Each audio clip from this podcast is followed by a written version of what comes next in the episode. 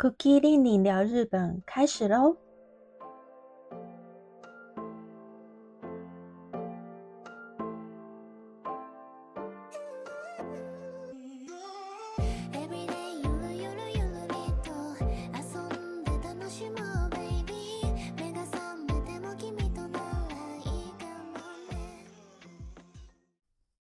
！Hello，大家好，我是 Cookie 令令，感谢您回到这个频道。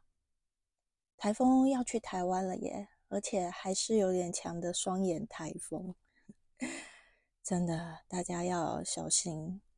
台风的时候真的尽量不要出门，很危险，尽量待在家里看一下 Netflix 啊。可是最近有什么新的剧吗？我最近看那个《恶灵狩猎团》啊，日本是翻《恶灵狩猎团》啊，是驱魔面馆二，也是看到后来觉得很阿脏，他很怎么讲，剧情很拖哎，就是哎，男主角是真的变得还蛮帅的，可是有的时候想说，哎，你第二集不是要很强吗？怎么好像也没有变得很强？好，总之就是跳着看，也看了一下《海贼王》的真人版啊，嗯，真的非常的逼真，有一些地方是还蛮厉害的，感觉 Netflix 也是投了很多钱在里面。好，今天呢要来听故事，要来听什么故事呢？不是鬼故事，鬼故事我自己也不敢听。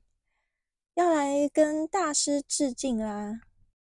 致敬哪位大师呢？就是这位日本的国宝级人物——动画大师宫崎骏。Kimi Tachiwa Do Ikiruka。大家知道这部电影吗？这部电影是前阵子才刚上映的电影哦。这部呢，也很可能是宫崎骏最后一部动画电影。的确，在前一部电影封起了之后呢，暌违了很多年，才又有新的作品。这位大师呢，今年已经八十几岁啊！我来看一下，今年已经高龄八十二岁了，是真的非常的厉害哦。即使年纪这么大了，还是一直在不断的创作。来稍微讲一下这个新的电影啊，这个新的电影呢是暌违了十年，对，刚刚讲的从风起了之后呢，暌违十年的长篇动画《Kimi Tachi Do Ikiruga》，又 再讲一次。嗯，他这一部电影呢，一开始的时候是没有任何的宣传，这是一个很奇特的现象哦。可是。其实挂着宫崎骏的名字，这部电影想必也会吸引非常多人去电影院观看。果然，他一公开才四天的时间，他的那个收入呢就达到了二十一点四亿日币哦，真的非常的厉害。这个数字有多厉害，我等一下会说明哦。他最厉害的那个作品呢，就是。神隐少女嘛，神隐少女最后的总收入呢是三百一十六点八亿日元。这里会提到神隐少女，是因为这一个长篇动画《Kimi d 斗 Ikiruga》它的首映第四天的成绩呢，已经超过神隐少女当时首映第四天的成绩，也就是说，大家真的是非常的支持这个动画。这个动画也很厉害啊，他真的请到了很多有名的演员哦，像那个呃，是大马萨基，还有柴崎幸，还有爱苗，甚至是木村拓哉也是特别演出。主题曲的部分呢，也请到了目前当红的米津玄师唱《地球仪》这个主题曲，里面的配乐呢，就是一直以来合作的呃很有名的配乐十浪。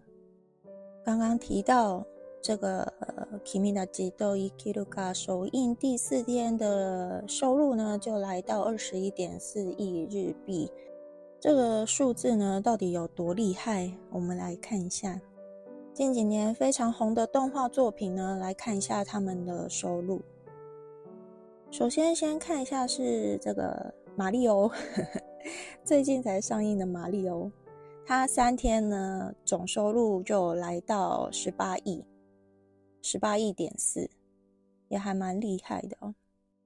最让我惊讶的呢是《名侦探柯南：黑铁的余影》，它三天而已，收入是三十一点四亿日币，太厉害了！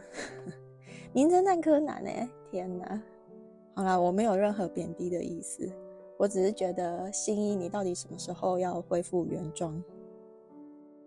接着呢，是前阵子大家回忆杀《灌篮高手》，《灌篮高手》首映到了第二天，收入是十二点九亿日币。嗯，《灌篮高手》大家的回忆杀，真的。接着呢，是《One Piece》。One Piece 的那个红发歌姬，他两天而已，收入呢来到二十二点五亿日币。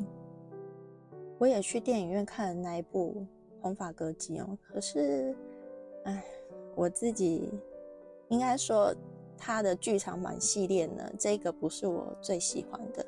有机会的话，会做一集深入的来聊这一部经典的作品哦，《One Piece》。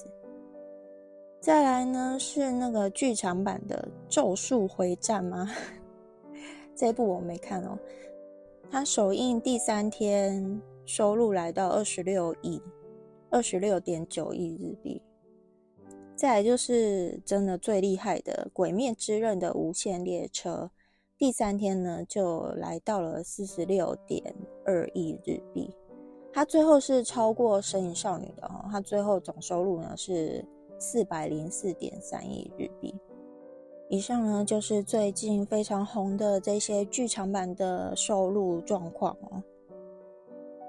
有几部呢，真的是非常的厉害，也是红了很久。回到今天的主题，今天的主题呢，并不是要讨论 那一部新的作品《Kimi da Jito Ikiruga》，今天要讨论的呢，是宫崎骏的其他作品。还有作品里面包含的一些深层的意思，相信很多人都看过宫崎骏的作品哦，从小到大，对啊，他也是陪伴着我们长大哦。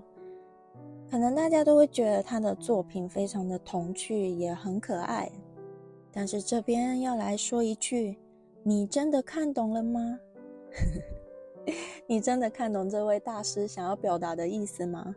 马上来带大家进入宫崎骏的奇幻世界。今天的内容呢，主要参考秦刚所写的《捕风者：宫崎骏动画电影的深度》这本书。这本书的开头呢，就写到宫崎骏是为动画而生的人，用动画思考的思想者。没错，因为宫崎骏的一生都在画动画，在为了动画，呃，付出自己的心力哦，是真的非常的令人敬佩。只要说到他的动画呢，真的代表作品非常非常的多，像《风之谷》《天空之城》《魔女宅急便》《身影少女》。他们日文的部分呢是 Nausicaa、Labuta、Majo no Takubin、Zen no Chihiro no Kamikakushi。稍微提了一下日文原文的部分，是希望懂日文或是学习日文的朋友，以后有机会跟日本人聊天的时候可以派上用场。因为，嗯，有些片名呢，它翻成中文会跟日文稍微不同，像《身影少女》，嗯，这日文就是跟中文有点不一样。如果不知道日文片名的话呢，很容易就是会跟日本人比手画脚，在聊天上面就是会觉得，哎。原本很开心的想说啊，来聊一下宫崎骏好了，吉普力的动画大家都有共鸣。结果根本不知道那个片名怎么念，就是会后来就是不了了之这样，我觉得还蛮可惜的。学日文的朋友一定要把这些日文的片名呢学起来。好，回到这位大师的部分，《神隐少女》呢，在二零零三年获得奥斯卡最佳动画长片。二零零五年，威尼斯国际电影节将终身成就奖颁给宫崎骏。奠定了宫崎骏国际动画大师的地位，也是将日本动画成功推向国际的一位重要人物。没想到他一直到《神隐少女》才得奖哦，真的是。我觉得亚洲在欧洲啊，还有美国的那种电影圈的发展啊，是真的非常非常的慢，有很多很好的作品也都是很晚才被发现。《神隐少女》会得奖真的是众望所归哦，因为这部作品呢，隐含了非常多很深的部分，像。它不只是关于亚洲和日本的历史寓言，宫崎骏也在作品里面呢，谴责了忘记历史的愚蠢，希望能将这个部分呢传达给未充分接纳过这些信息的影迷。讲到这里，大家在看《神隐少女》的时候，有发现这位大师想表达的意思？有传达到你们吗？你们有发现吗？说真的，我自己都没有发现哦。如果没有看这本书的话，实在不知道原来宫崎骏想表达这么多、这么多的意思。每次看《神隐少女》，而且看了这么多次，只觉得哦，千寻就是被魔仙要抓走了，还有他的爸爸妈妈变成猪，很像梦一场啊，南柯一梦这样。没想到居然有这么多历史意义，跟自己想的完全不一样。等一下呢，也会深度的聊这个部分哦。宫崎骏作品的精神核心呢，是对灵魂的显现和探寻。他认为天下万物皆有灵魂，万物有灵的概念，敬畏一切的自然神灵。所以他的作品里面呢，会出现像王虫啊、龙猫啊、煤炭精灵啊、树精，还有波妞。这些角色呢，都是自然且奇幻的。里面你们觉得最可爱的是谁？煤炭精灵，嗯，树精也很可爱，就是有点半透明，那边嘎嘎嘎嘎嘎。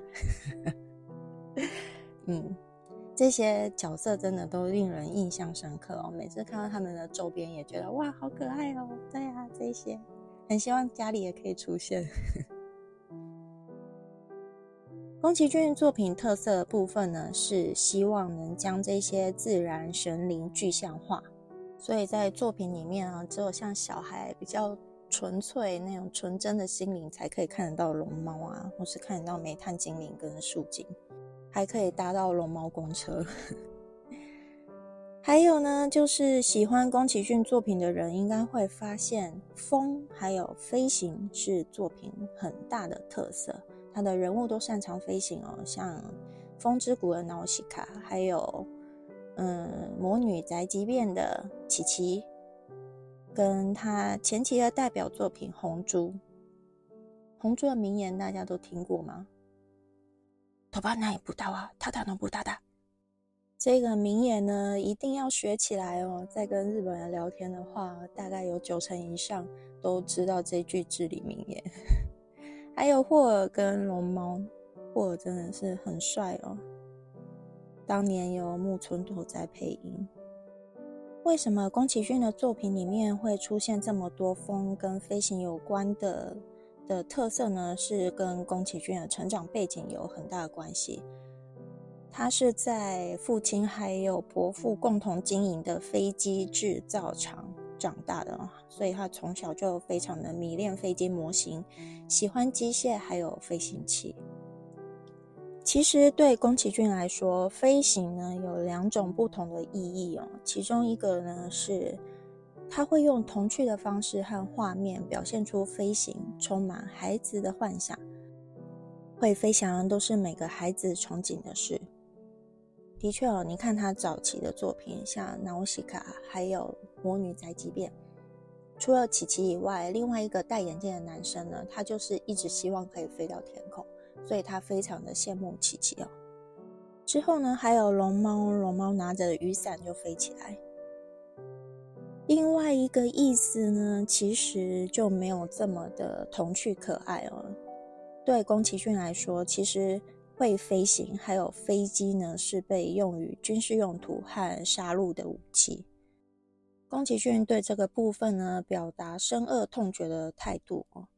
熟悉宫崎骏的人都知道，他是有非常强烈的反战意识，但是他又非常的喜欢飞机哦，所以强烈的显现出宫崎骏对这部分的矛盾哦。接着呢，是宫崎骏作品里面深层含义的部分。刚刚有提到，宫崎骏会将对历史的反思呢反映在作品里面。像《风之谷》呢，其实是反映冷战时期的核竞赛；《龙猫》呢，是城市扩大化，还有农村过疏化，也就是农村呢越来越少的意思，城市呢越来越多。魔法少女呢是阪神大地震、奥姆真理教地铁沙林事件。神隐少女的部分呢，等一下会提到。接下来要来开始深读宫崎骏的作品，大家准备好了吗？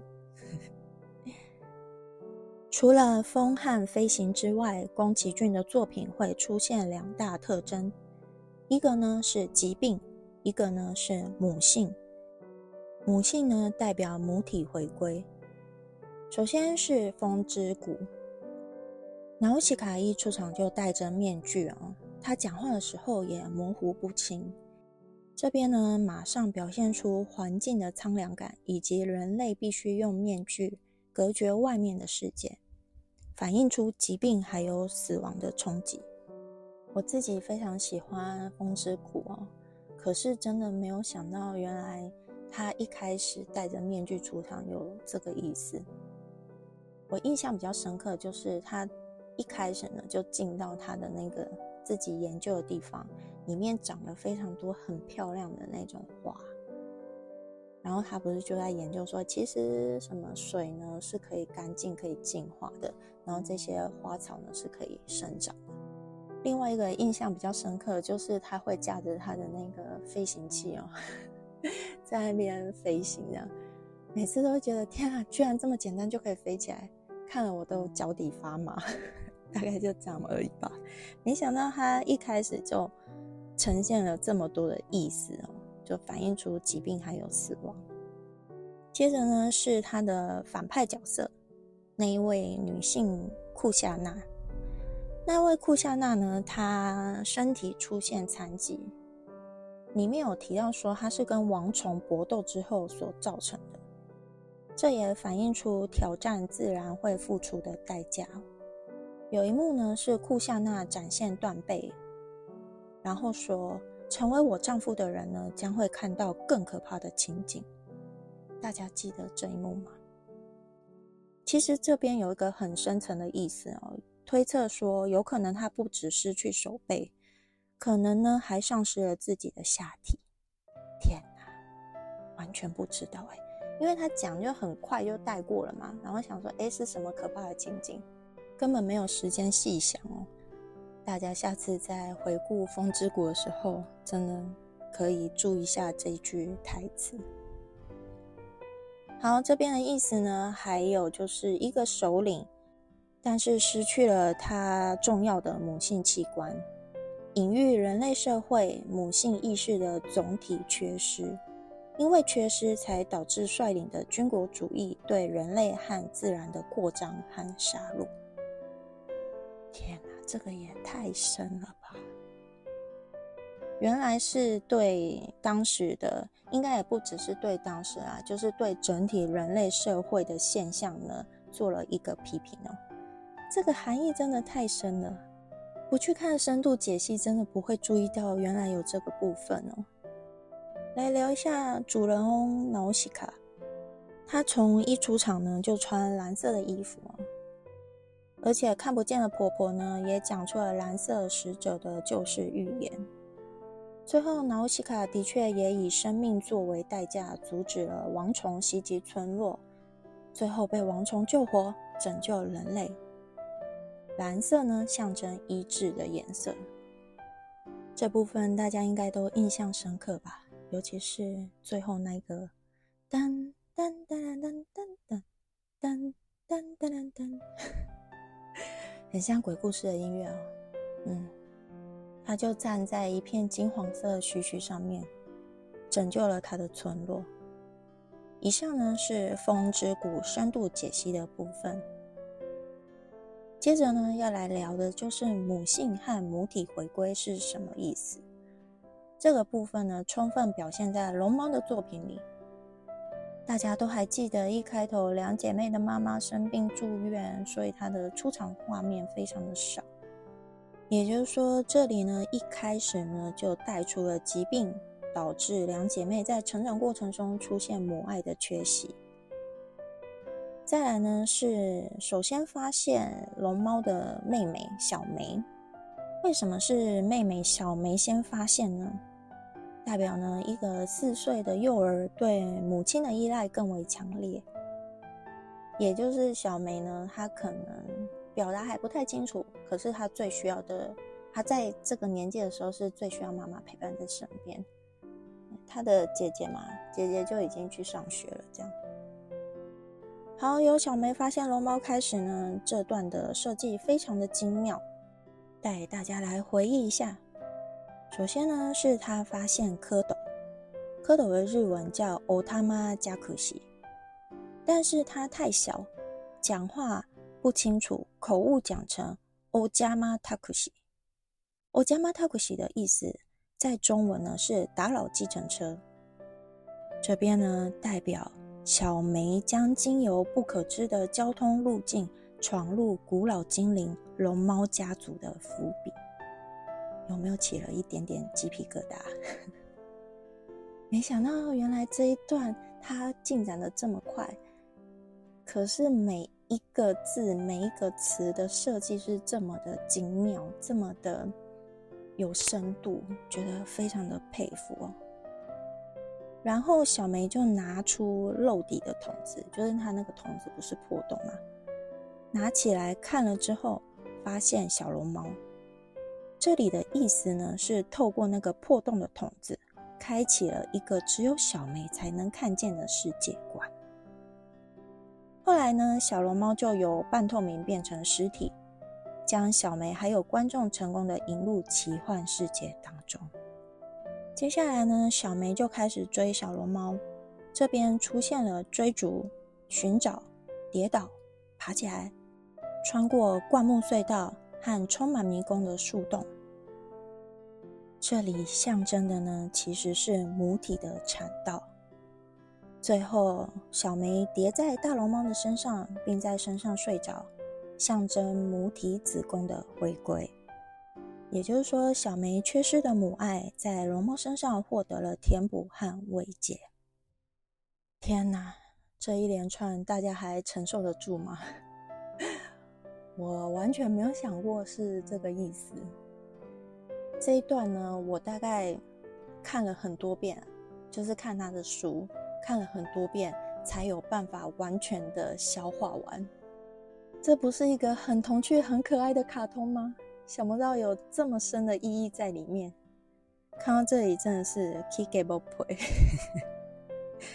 以前也完全没有注意到什么蝌蚪啊，什么计程车，只会幻想自己也可以遇见龙猫，也想当他看龙猫公车，感觉跑很快。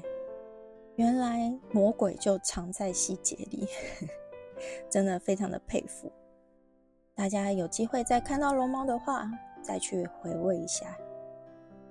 接下来要来讲神隐少女啦。神隐少女表现出的疾病和母体回归的部分。一开始，神隐少女千寻呢闯入了神灵的世界。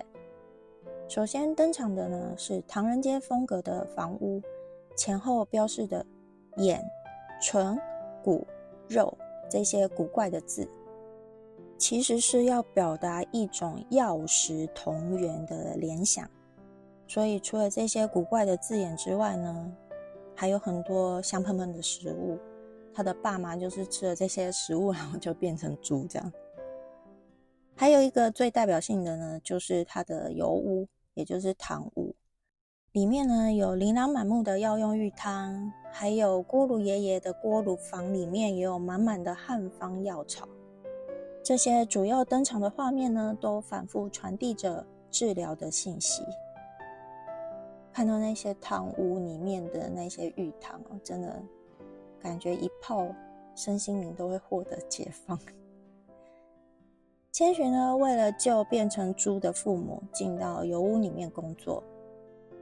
油屋代表着各方神灵前来洗浴疗养的大浴场，再加上油屋的内部有很多的空间，还有很多的水流，出现了非常多跟水还有河流相关的意象，也出现了延命、回春等文字。其实就暗喻了油屋是一个母体空间。听到这里，是不是满头问号？想说什么母体空间？意思就是水啊、河流啊，可能象征着阳水。延命回春，就代表说你回到了婴儿的时期，回到了妈妈在妈妈肚子里面的状态，所以有延命跟回春的意思。另外还有一方就是。大家有没有发现，千寻明明要救的是自己的父母，但是他在整个过程之中救了老河神的身体，就是帮他清除他的污垢，嘣一声嘛，还帮小白记起了他的真实身份，也让无脸男呢有了落脚之处。但是他的父母并没有被实质的拯救，就回到原本的样子。这里呢，这本书呢，深度的解读之后，他的推论是认为，千寻对无脸男还有小白的帮助呢，相当于象征性的完成了对自己父母的解救。好，接下来呢，就要来讲说为什么会有这样子的推论。接下来就是要来讲一些很细节、很细节的部分。首先呢，是老河神。他帮助了他洗了他身上的污垢嘛，他就送给了千寻那个苦丸子。原本千寻呢是要留给自己的父母，让他们吐出吃下来吃下去的东西。但是在小白偷了钱婆婆的印章遍体鳞伤的时候呢，千寻将丸子咬下一半，然后让小白吃下去，小白就吐出那个印章。接着呢，就是那个无脸男，他在大闹油屋的时候，小白，呃，不是小白，是千寻呢，又将剩下的另外一半给无脸男，然后让他把那些吃下去的东西吐出来，他还吐出了一只青蛙嘛，真的很恐怖。然后无脸男呢，就变回原来的样子。好，这两段呢，事实上呢，无脸男跟小白在故事上就是千寻父母角色的代替。Oh my god！为什么？也是满头问号，怎么可能？那也安呢？好，接下来就是来讲一下为什么无脸男呢？没有脸，没有声音，没有形体，也没有名字，没有来处，也没有归属，只有无限膨胀的欲望和难以与他人沟通的自闭。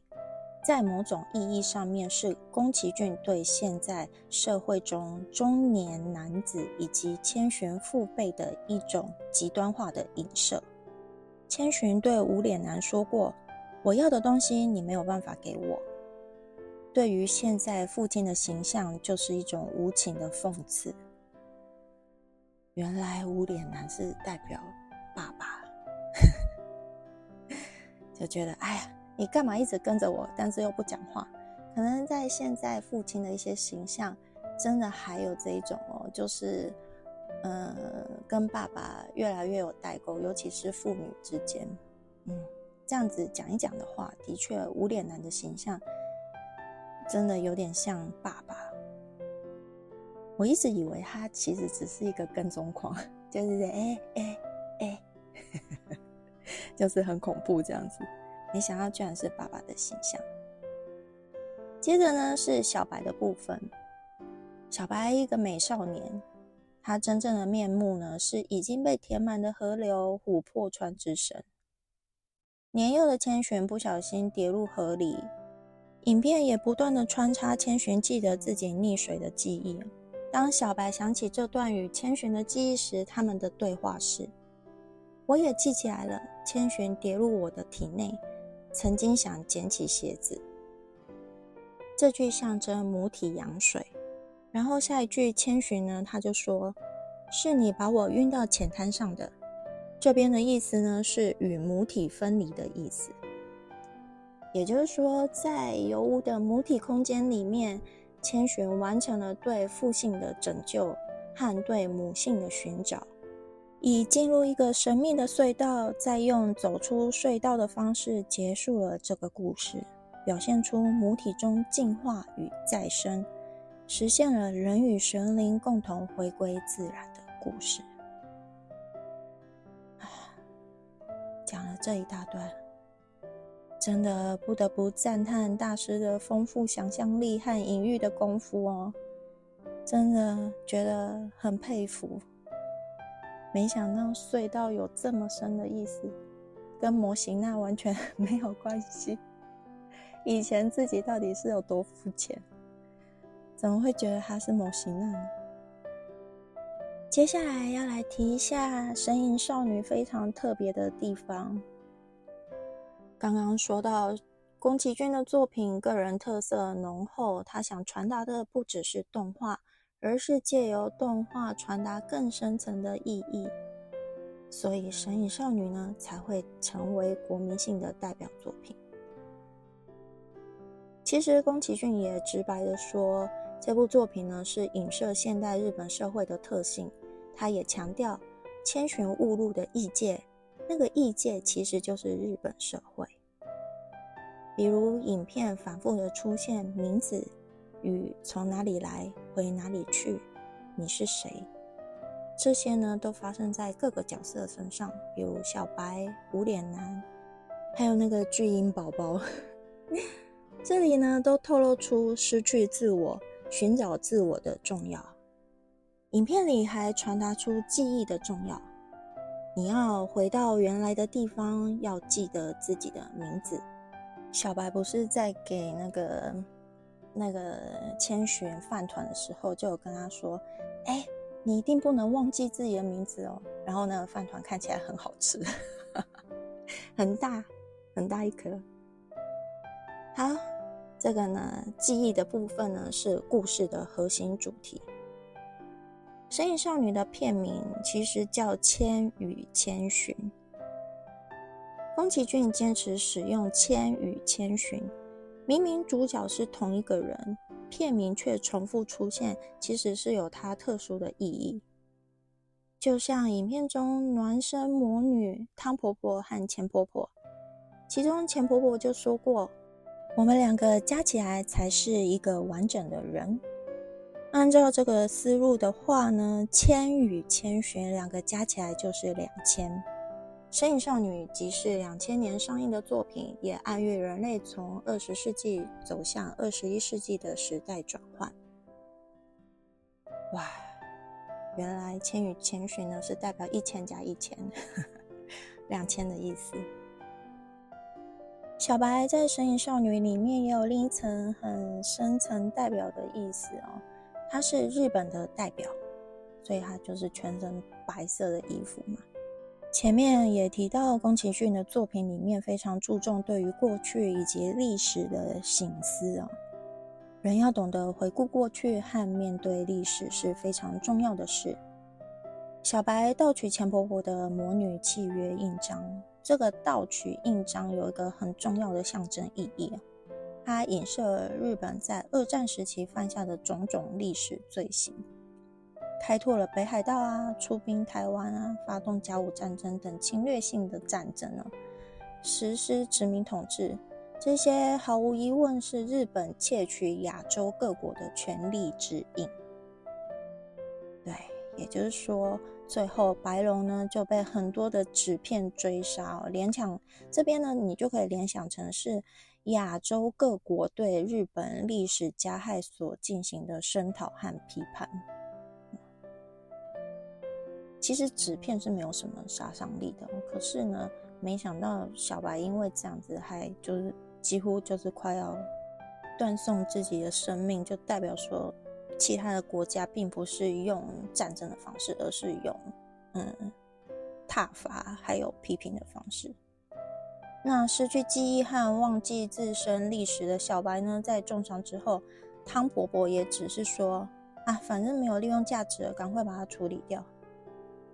如果汤婆婆代表当时的欧美列强的话，失去记忆、迷失自我的日本，最后也会像小白一样，轻易的就消失在历史舞台。的确哦，大家再回去看影片的话，会发现汤婆婆的房间里面很多都不是像日式堂屋里面应该要有的摆设，都比较像嗯欧美比较洋化的一些摆设。嗯，大家可以再回去看一下。最后呢，被宫崎骏称为是影片高潮的部分。他认为影片高潮部分呢是千寻的跨海之旅。千寻呢会跨海是为了救白龙。千寻拿着白龙吐出的印章前往钱婆婆的住处。千寻带着无脸男、汤鸟还有老鼠宝宝乘坐海上电车。对，那个海上电车应该大家印象深刻，那个无脸男就坐在他旁边，跨越湛蓝的海面。这个场景呢，也让人联想到与日本一海之隔的中国。最后，千寻将印章还给钱婆婆，同时深深一鞠躬表示歉意。这个跨海的道歉之旅呢，意味着日本应该要为自己在历。在历史上造成的错误道歉了。这个道歉之旅让所有的成员都有所成长。小少爷不再变成妈宝，无脸男变成钱婆婆的助手，小白恢复意识，迎接千寻，告诉千寻不再当汤婆婆的手下，大家都找到归属，这是一个自我回归的过程。原来有这些抑郁在里面。印象最深刻的，真的就是只有那个老鼠宝宝一直在跑那个滚轮哦，然后又休息一下，又继续跑，是为了减肥还是？想不到原来是这么的深。《神隐少女》在二零零一年新世纪到来的时候，由当时年纪六十岁的宫崎骏献给日本的一部宏大的国家预言。期望日本能够正视过去的错误，找回自我认同，才能创造崭新的未来。哇，好！以上呢就是《神隐少女》。我觉得宫崎骏真的是一个很伟大的人哦，毋庸置疑哦，因为他一直到现在都很想要把他的一些思想，还有一些反战的意识。还有一些自我检讨、历史的反省呢，传达给下一代，一直到现在，这个新作品都还在不断的传达。其实很想要再把宫崎骏当年的封笔之作封起了一起讲一讲可是因为篇幅真的 太长了，时间也会变很长，所以呢，这个动画呢，我会放到下一次。喜欢的人呢，一定要留言告诉我。我呢会再专门做一个，就是风起了，还有《Kimiwa Do Ikiruga》的深度解析哦。毕竟宫崎骏大师的作品，一定要在好好的花时间的研究之后再告诉大家。真的非常喜欢宫崎骏大师的作品哦。现在即使再看一次《天空之城》，或是再看一次《风之谷》。再看一次《神隐少女》，还是会觉得很感动，也会想要从头开始看甚至还很夸张的认为自己可以跟宫崎骏生存在同一个时代里，也是一个很光荣的事。所以大家真的可以再去看一下宫崎骏的作品，也一定要好好的了解这个大师想要传达的讯息。以上就是今天的内容啦。以后呢，还会分享更多日本文化、时事议题、流行事物、我喜欢的东西，还有推荐喜欢的书籍。喜欢内容的话，欢迎留言、订阅、五星评价和饼干赞助。这些小小的举动都是我创作的动力哦。关于美妆保养和日本推出的季节限定，会放在 YouTube 频道。喜欢日本的朋友，欢迎订阅频道。感谢您耐心的收听今天非常非常长的内容，那我们下次再见喽，拜拜。